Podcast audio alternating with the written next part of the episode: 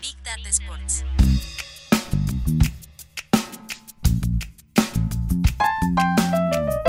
Big Data Sports.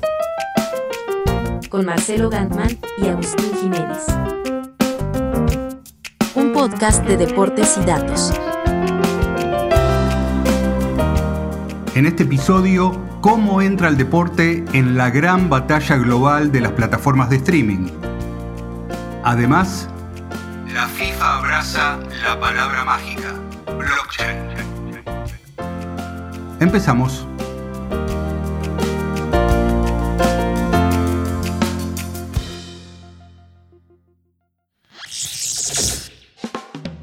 Tenemos, como saben, un capítulo donde vamos a hablar de cosas que suceden ahora, como la famosa batalla de las plataformas de streaming y cosas que tienen que ver con el futuro, Agustín, porque cuando aparecen palabras mágicas como blockchain y NFT, hay como una sensación de, que estamos hablando de algo que, es un hype, que es algo como obligado en este momento, pero que en ocasiones se, se desvanece pero bueno, vamos a tener cosas concretas, por ejemplo, que está haciendo la FIFA con respecto al, blockchain. Era por lo menos lo que prometimos en los títulos de este episodio. Sí, hay actores que ya están aplicando NFTs a su vida, como fue, por ejemplo, el reciente caso de Carlitos Tevez, que se metió en, esta movida. Pero bueno, vamos a hablar de eso. Así que una de las preguntas, Marce, que, me dispararon esta idea de este, del episodio de hoy, era justamente que hoy vivimos en un ecosistema de plataformas de todo tipo de entretenimiento que cada vez son más, cada vez más se meten de alguna manera al deporte. Y me imagino que eso hace que se muevan estructuras y objetivos porque ya no es lo mismo que hace cinco años ni hablar que 10 años atrás. Sí, totalmente, porque además se pasan algunas cuestiones que ya vamos a revisar y pareciera que ese es un problema que tenemos todos, ¿no? Porque, por ejemplo, Netflix informa que perdió 200.000 suscriptores eh, y, pareciera que vos y yo tenemos un problema ahí, ¿no?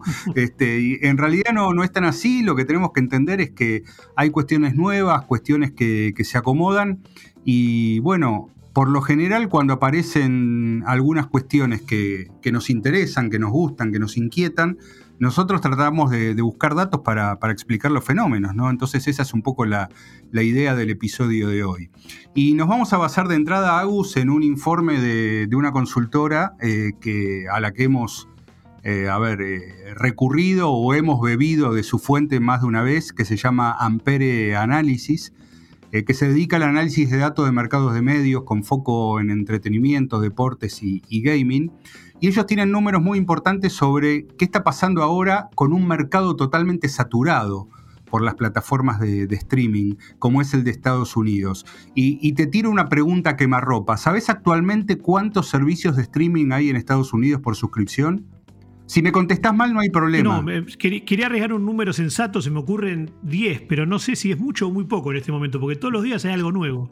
No, bueno, este, te fuiste al, 10% del número. Hay más de 100 servicios de streaming por suscripción en Estados Unidos. Un montón, la verdad. 100. Si nosotros tenemos la sensación acá de, estar ya un poco eh, teniendo la fatiga del suscriptor, donde hay que ver una serie en una plataforma, otra serie en otra plataforma, imagínate en Estados Unidos con más de 100 eh, servicios de, streaming. Entonces el informe de Ampere lo que ofrece son datos sobre cómo el deporte o los derechos deportivos pueden llegar a intervenir en este mercado totalmente saturado y qué tendencias luego pueden reflejarse a nivel global.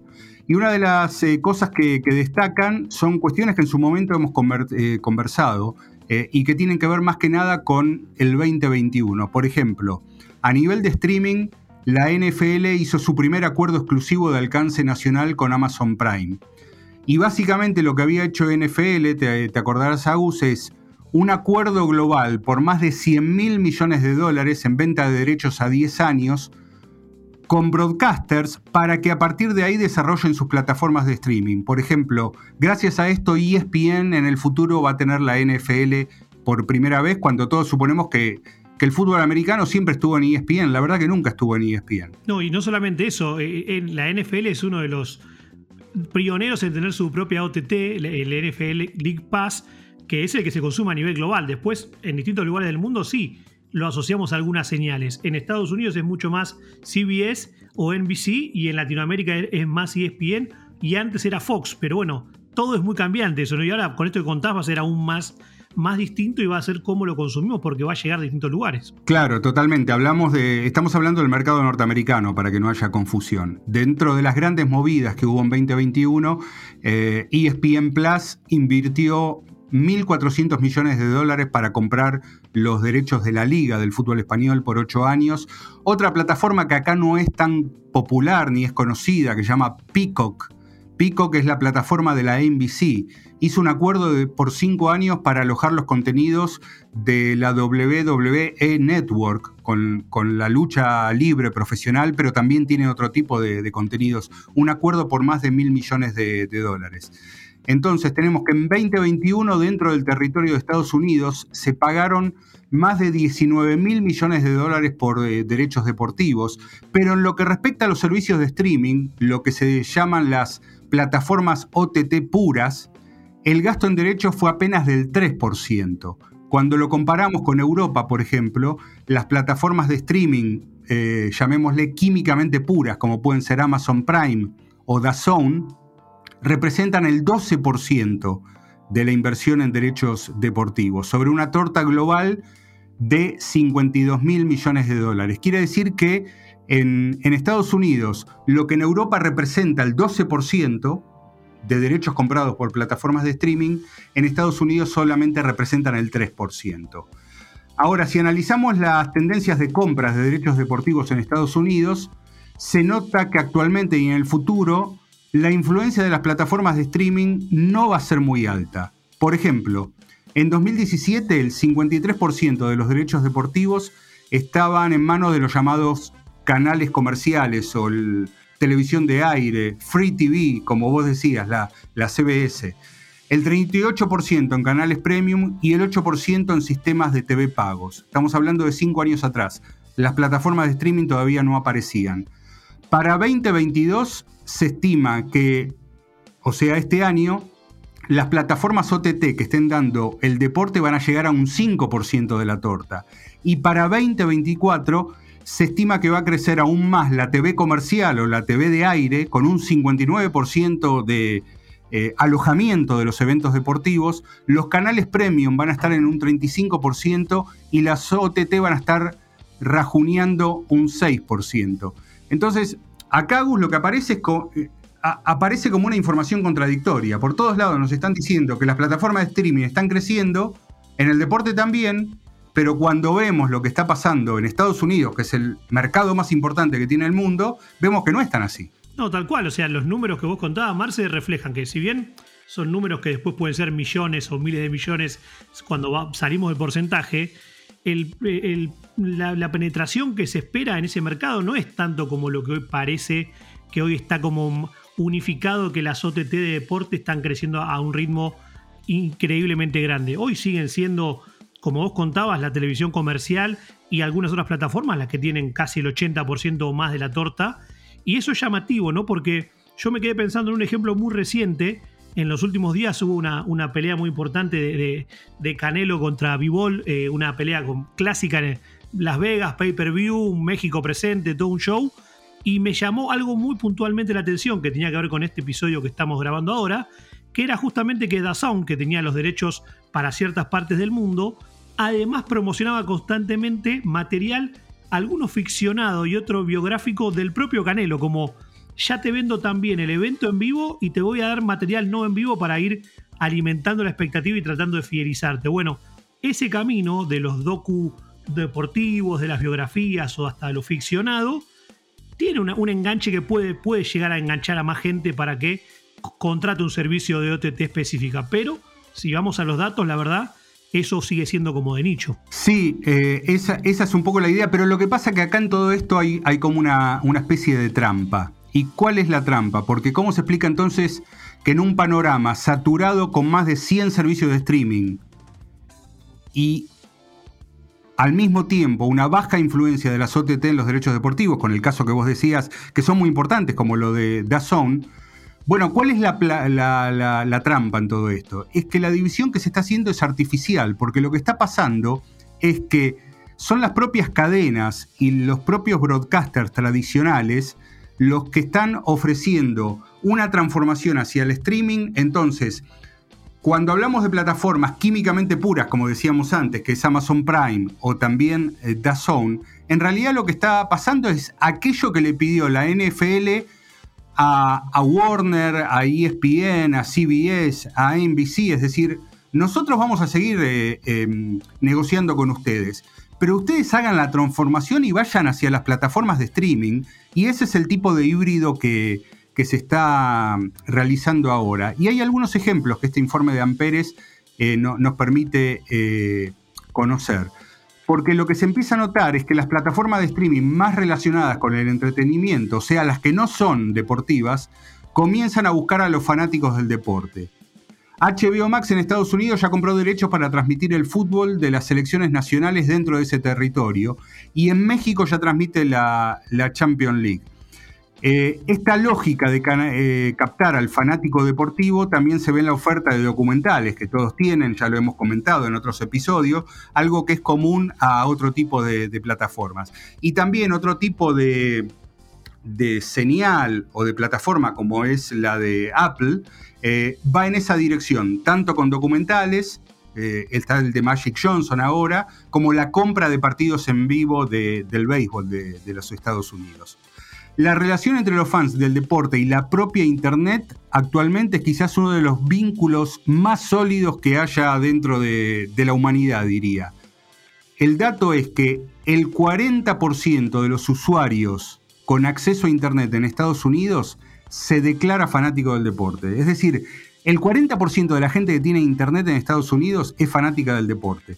Con lo cual, cuando compra un servicio de suscripción, el deporte de alguna manera tiene, tiene que estar ahí. Y acá, bueno, vamos a algo muy evidente, Agus, que es eh, todo, por ejemplo, lo que ha desarrollado Netflix, que es una plataforma que no te ofrece deporte en vivo, pero que sí te ofrece la sensación de que vos estás viendo deporte con un montón de productos. Sí, y ahí es donde viene ese, ese gancho que hasta hace poco tiempo era medio difuso, me parece, ¿no? Porque hoy la necesidad de, de consumir deporte sigue estando y va creciendo, hay cada vez más deporte en vivo, pero ese deporte que no está asociado a lo vivo, como los documentales o las series, están atrayendo cada vez a un público cada vez más, más interesado que está dispuesto a consumir y a comprar ese contenido. Entonces, tiene mucha lógica esto, Marce, que vos planteas de que las plataformas están diciendo, bueno, vamos a ir apostando de una manera paulatina en comprar derechos, porque también sabemos que las producciones vinculadas al deporte están teniendo éxito y están acercándonos a esa audiencia que tal vez antes compraba un pay-per-view exclusivo o compraba un, Game Pass o un League Pass para, para los fanáticos nada más. ¿no? Bueno, es un nuevo escenario y, ahí es donde se está desarrollando esta, esta guerra, porque la verdad que hoy en día pensar que tal vez en cualquier plataforma de streaming vamos a poder ver deporte en vivo suena como algo raro, ¿no? como recién estamos entrando en entender que en Latinoamérica hay algunas plataformas que ya te dan ficción o películas y al mismo tiempo deporte en vivo. Bueno, es un nuevo paradigma casi, Marce, para, para, lo que se viene. Totalmente, y datos para respaldar eso. De otra encuesta hecha por Ampere sobre los hogares con suscripciones a servicios de video on demand en Estados Unidos, el 64% de los que respondieron dijeron tener Netflix y sobre ese demográfico el 63% es fanático del deporte. O sea, el que tiene Netflix es un suscriptor que sigue el deporte. Y sabemos, como decíamos recién, que Netflix no tiene deporte en vivo, pero también sabemos que, por ejemplo, sin que nadie les pida información, ya Netflix junto con Fórmula 1 anunciaron no solamente la quinta, sino la sexta temporada de Drive to Survive. Y esto es justamente cuando pasó lo que decíamos al principio en el cuarto de año en el que Netflix perdió 200.000 suscriptores y pareció que se desató un escándalo mundial. O sea, lo que están diciendo a los suscriptores es, miren, no se vayan porque esta serie deportiva va a seguir acá, o en todo caso, si se van a ir, vuelvan de dentro de dos años porque la van a encontrar a Drive to Survive. Otros datos interesantes son que los fanáticos de los deportes son más propensos que el usuario promedio de Internet a suscribirse a varias plataformas de video on demand pero la mayoría de ellos todavía no tienen acceso a lo que son los contenidos del espacio deportivo. Por ejemplo, de los fanáticos del deporte, el 77% no está suscrito a HBO Max y el 87% no tiene Apple TV. Eso significa que existe una gran oportunidad para estas plataformas de convertir a esos fanáticos del deporte a usuarios que todavía no se dieron de alta en, esos servicios. Eh, los datos de consumidores de deportes de Ampere también muestran que más de un tercio de los fanáticos de los deportes en Estados Unidos ahora quieren principalmente ver deportes en vivo a través de un servicio online, o, sea, a través de la plataforma de, streaming. Tienen un 32% más de probabilidades que el promedio mundial de mantener ese engagement con, la plataforma. Son datos fabulosos, Agus. ¿eh? Sí, y que vos lo decías recién, al mundo de las plataformas le tiene que abrir una, un vertical para dedicarse a conseguir a esos fanáticos que hoy no son suscriptores ni de HBO ni de, ni de Apple TV porque son amantes del deporte y están ahí para fidelizarlos. O sea, y yo me considero parte de esos, o sea, por más que estemos en otra latitud. Yo creo que esto hasta es una tendencia global. Ah, eh, recientemente salió un informe de, Safe Betting House, que es una empresa de, vinculada a las apuestas a nivel global del deporte, que contaban el caso de la otra punta del mundo, de China. Y en China contaban que el 95% de los fanáticos del deporte consumían en redes sociales locales o hasta extranjeras a través de un VPN, consumir información directa de la fuente de los clubes, ya sea video, transmisiones o hasta noticias viejas o de cosas que ya pasaron. Es una tendencia global, como que el, creo yo que el, el fanático del deporte está teniendo tanto en la mesa que a la vez todavía queda mucho por descubrir y hay muchos que se pueden fidelizar con propuestas orientadas hacia ese lado. Entonces, ahí donde las OTT me parece que tienen, si bien la proyección que contábamos hace un rato no parece tan grande, cuando vemos lo que hay detrás de esos números, está todo ese campo, digamos, libre para ir creciendo, porque cuanto más le ofrezcas el deportista o el fan del deporte, mejor dicho, más dispuesto va a estar a, suscribirse, ¿no? Sí, totalmente. Y lo que estamos viendo en el camino es el cambio de, de, paradigma. Por ejemplo, casi la mitad de los fanáticos que son jóvenes en Estados Unidos quieren ver el deporte de esta manera, en plataformas de streaming pero incluso en otro grupo demográfico de mayor edad, encuestado por Ampere, los que van de 55 a 64 años, al 41% no le importaría mirar eh, el deporte a través de los servicios de, streaming, lo cual sugiere una nueva apertura en el modo de consumir el deporte, incluso dentro de esos grupos que son más... Eh, o, que nacieron y crecieron a través de seguir el deporte de, un modo lineal en, el broadcast eh, tradicional. Pero al mismo tiempo, ofrecer contenido deportivo únicamente a través de servicios OTT no es eh, el camino único a seguir, porque hay un gran porcentaje de personas mayores de 35 años que quieren mirar el deporte solamente a través, ya no siquiera, ni, siquiera del broadcast tradicional, sino de la televisión abierta, de la televisión comercial, por lo que en el futuro previsible se necesita una estrategia de distribución mixta para atender a los distintos tipos de fanáticos. Tanto es así que el acuerdo que la NFL hizo con Amazon Prime incluye el requisito para que los partidos de los jueves por las noches vayan con una sublicencia a un socio de televisión eh, lineal gratuito, es decir, televisión abierta, en el mercado local de los equipos que juegan, algo que fue pedido e impulsado eh, por la propia liga. Eh, ¿Cuáles son algunas de las conclusiones sobre todo esto? Para los propietarios de derechos deportivos en Estados Unidos, una mayor competencia entre los servicios de transmisión de streaming les va a permitir generar mayores aumentos de, ingresos cada vez que tengan que renovar ese periodo de derechos. Mientras que las, las propias plataformas OTT esperan que esas compras de contenidos deportivos les ayuden a destacarse dentro de un mercado que está totalmente saturado y al mismo tiempo muy competitivo. Impresionante, ¿no? Impresionante. Y, mm, la palabra clave en todo esto también termina siendo behavior o el comportamiento de las audiencias, cómo cambian las reglas del juego. Porque si esto que vos contabas al final de que cómo cada grupo etario o grupo social no define su forma de querer consumirlo, las plataformas o los broadcasters seguirían tal vez como siempre, ¿no? Pero ahora es tanto el cambio que el que no se adapta pierde. Así es, Agus, y ahora vamos al segundo tiempo de este episodio. Big Data Sports.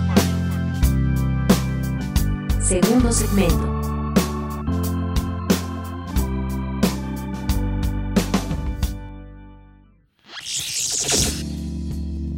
El Mundial de Qatar está cada vez más cerca, pero todavía quedan varios meses por llegar a esa cita que a todos los amantes del fútbol nos tiene entusiasmadísimos.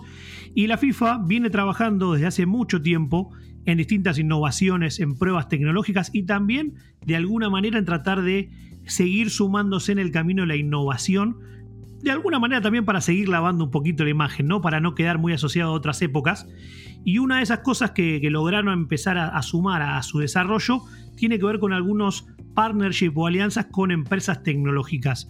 Una de las últimas que FIFA propiamente ha anunciado es con la empresa eh, estadounidense llamada Algorand, que se dedican particularmente a tecnología blockchain. Bueno, hemos hablado, Marce, bastante de blockchain y NFTs en distintos episodios de Data Sports, pero esto, esto me parece muy interesante porque justamente trae algo que justamente era, y no quiero ser malvado, ¿no? Pero es lo opuesto a lo que era la FIFA vieja, ¿no? Trae justamente descentralización, transparencia, eh, tener todo lo que tenga que ver con ciertas actividades de las wallets y de las criptomonedas, que tengan un, sponsor oficial y que FIFA pueda acercar, digamos, cierta luz a ese tema porque va a ser una realidad en el Mundial de Qatar. Y para eso justamente fue que el presidente de la FIFA, Gianni Infantino, junto al fundador de, esta empresa que se llama Silvio Macali, en un acto de Los Ángeles, bueno, lo anunciaron como que, bueno, que Algorand es el primer y el oficial sponsor de blockchain de la plataforma de la FIFA, ¿no? Sí, eh, hay, muchas cosas que se pueden deducir de esto. Primero, eh, el lugar donde fue anunciado, ¿no? Los Ángeles.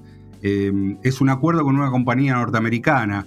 está diciendo mucho de lo que está pasando con la FIFA en los últimos tiempos.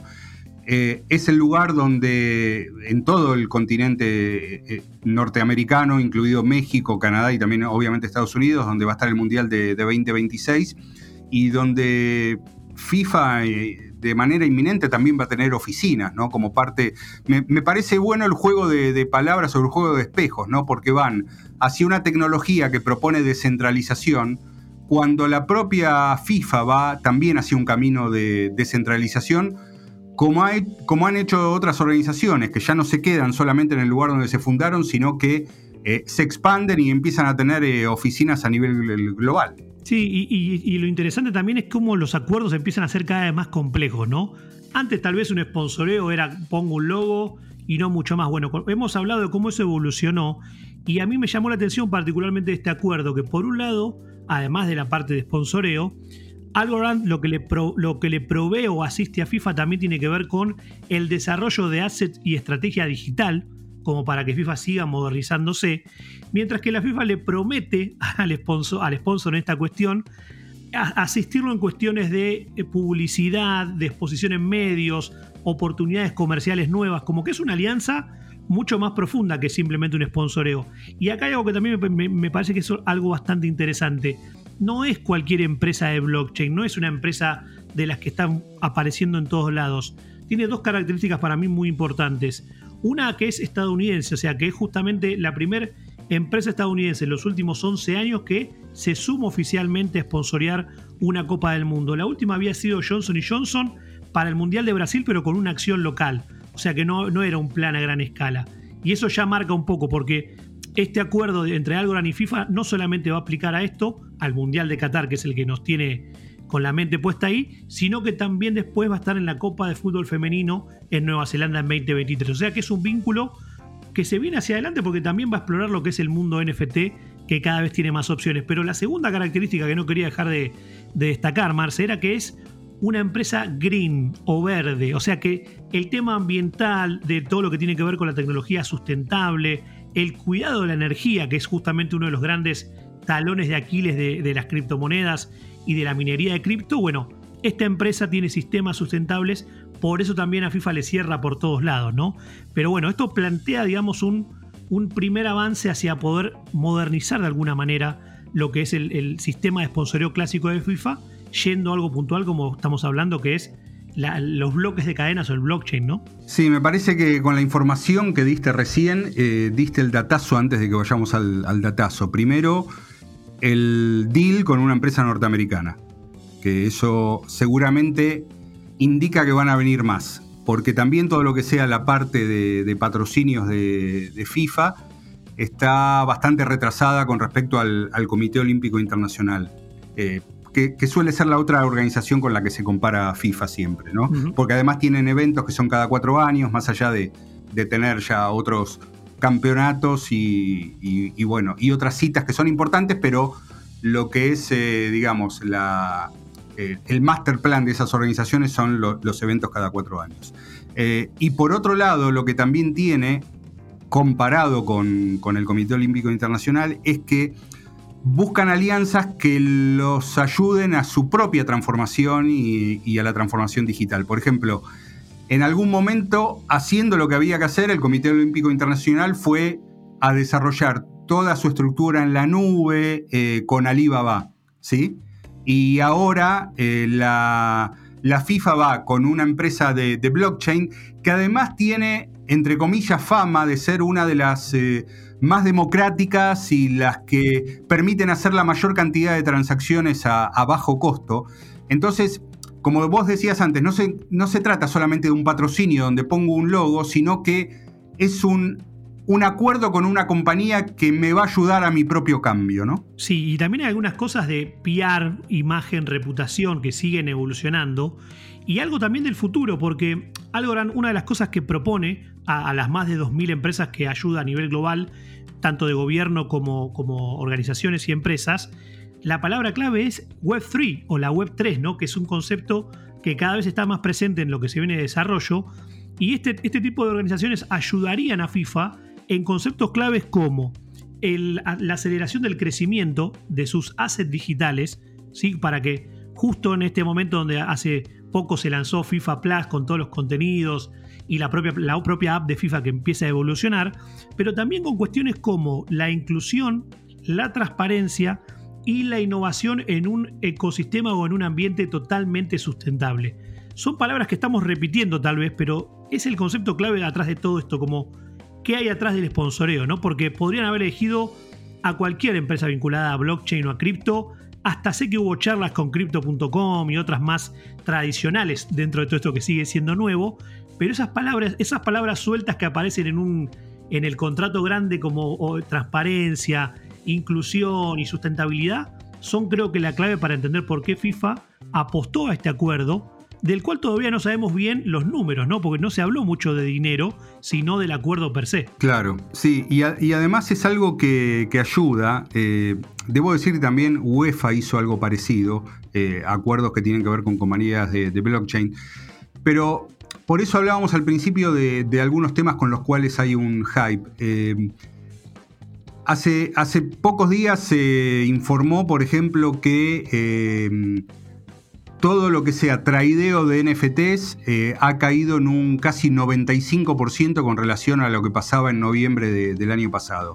Entonces, cuando un concepto como blockchain, del cual la mayoría de nosotros no sabemos exactamente bien de qué se trata, porque es una especialización nueva y hay que ir hacia ahí, pero todos los vinculan a la parte especulativa de los NFT, de, los, este, de las propias criptomonedas. En realidad es una tecnología que va a servir para un montón de cosas más.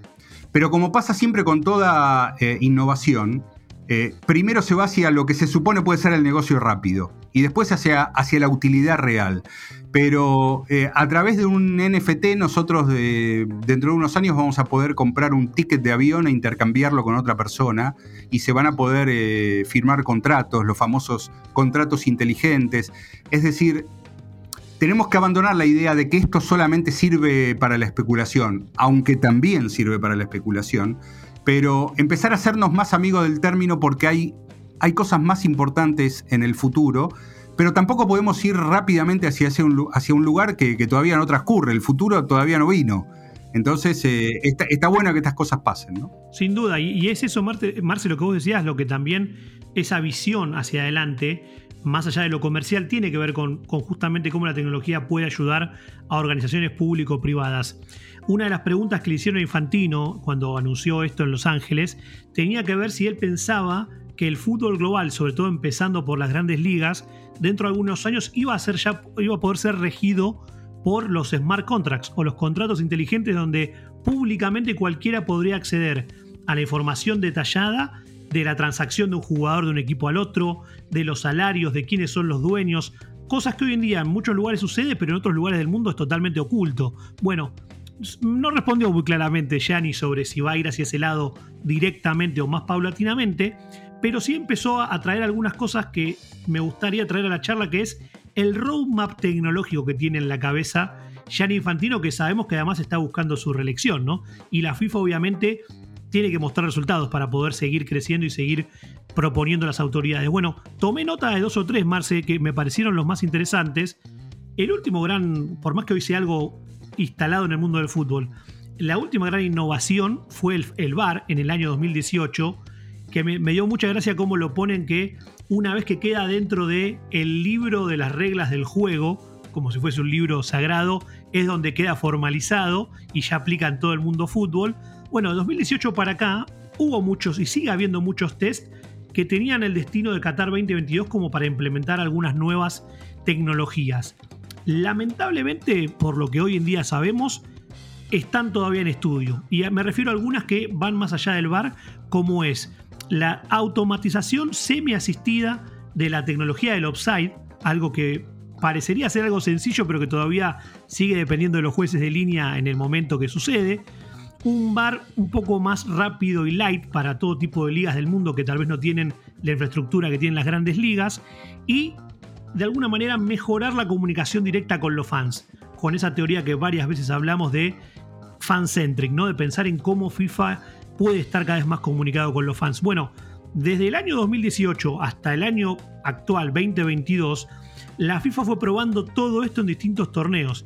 Y lo que yo más o menos pude ver es que, si bien hubo un montón de pruebas y actividades, algunas más pequeñas y otras más grandes, es que no hay una conclusión actual que nos permita decir en tal momento se instala la tecnología semiautomática para detectar el offside, ¿no? Y eso es, a mí un poco me entristeció, porque yo esperaba que ya esté más avanzado. Sí, eso es un tema de, debate. Yo creo que vamos hacia un mundial donde vamos a tener muchísimas eh, innovaciones en el área de, datos.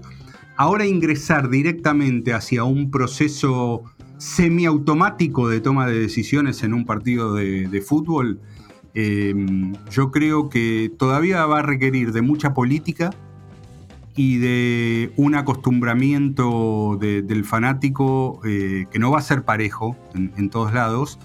Vemos cómo son las distintas experiencias con el VAR en los diferentes mercados futbolísticos.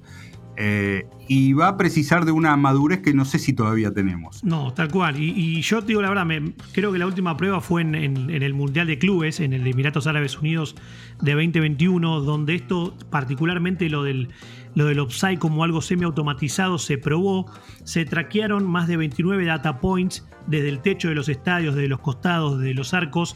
Bueno, todo eso sacó bastantes conclusiones, pero todavía no estamos, no estamos cerca de que, se, de que se implemente, pero bueno, el roadmap lo tienen de cara al futuro. Siempre se habla de un proceso de cuatro años o de cinco para poder ver estas, estas innovaciones. Después quedan más relegadas algunas otras como el sistema semiautomático de, de repetición o de repeticiones en vivo para que se vean en el estadio, la comunicación entre los, entre los jueces, los árbitros, el VAR y la comunidad. Bueno, FIFA tiene un, un, mapa que veremos hasta dónde después se desarrolla, pero bueno, estaremos siguiendo atentamente cómo la tecnología de la casa matriz del fútbol mundial va avanzando y sobre todo qué decisiones toman para volver a esto de que a veces la tecnología también es una excusa, como esto de blockchain, para meter algunas otras causas ¿no? adentro de ese acuerdo. Vamos a ver qué camino nos depara FIFA hacia el futuro. Bueno, si algo nos demostró FIFA siempre es que eh, políticamente son muy, muy hábiles ¿eh? y que, que pueden, algunos pueden escapar de cualquier escenario, otros no, pero hay otros que, sí. Y no digo que este sea el caso, pero bueno, saben, eh, saben leer el mundo, ¿sí?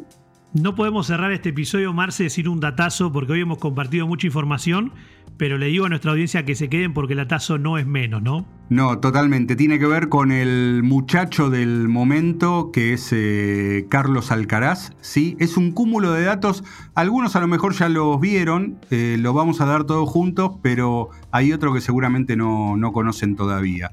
Eh, Carlos Alcaraz, que ganó el Master 1000 de, de Madrid con una seguidilla enorme al vencer a Rafael Nadal, a Novak Djokovic y a Alexander Zverev, número 4 del mundo, número 1 y número 3. Y este es el cúmulo de datos de, Alcaraz. Es el líder en ganancias en lo que va del 2022, con 3.7 millones de ganancias en premios, eh, elevando a un total en su carrera a 5.5 millones. Comenzó el año en el puesto 32 y Alcaraz se convirtió ya en el jugador más joven en ingresar al top 20 desde Andrei Medvedev en 1993 eh, y el más joven en ingresar al top 10 desde Nadal en 2005. Acá, Agus, me parece que hay un dato interesante dentro de los datos y es que Alcaraz con 19 años ya empieza a cambiar récords de hace mucho tiempo, ¿no? Sí, y eso me parece que es lo más llamativo, porque uno pensaría que esos récords el propio Nadal o el propio Djokovic los tendrían que haber roto y no. Vemos que están remontándose más atrás de los 90. Ahí creo que va, a estar la cuestión y ese es el futuro de, de Alcaraz es sin techo, ¿no? Totalmente. Bueno, agregamos algunas cositas más. Alcaraz es el único jugador que eliminó tanto a Nadal como a Djokovic en torneos en canchas lentas y al momento en que grabamos este episodio está liderando el ATP Tour con 28 eh, victorias y le ganó 7 eh, partidos seguidos contra oponentes que están en el top 10. Y acá está el dato que faltaba y que vamos a aportar. Eh, Alcaraz ya se convirtió en el segundo jugador con más probabilidades para ganar Roland Garros. Eh, pagaría más 200 detrás del propio Nadal que pagaría más 175. Ya cuando empezás a acercarte a Nadal a cuestiones, por ahora en pronósticos, que tienen que ver con Roland Garros, estamos hablando de cosas más que serias el máximo candidato a repetir la hazaña del último gran joven que ganó un Gran Slam, que fue del Potro, ¿no? A ver si Carlitos Alcaraz con esta presión logra dar el golpe en el próximo grande. Data Sports. Un podcast de deportes y datos. Gracias por conectar. Hasta el próximo episodio.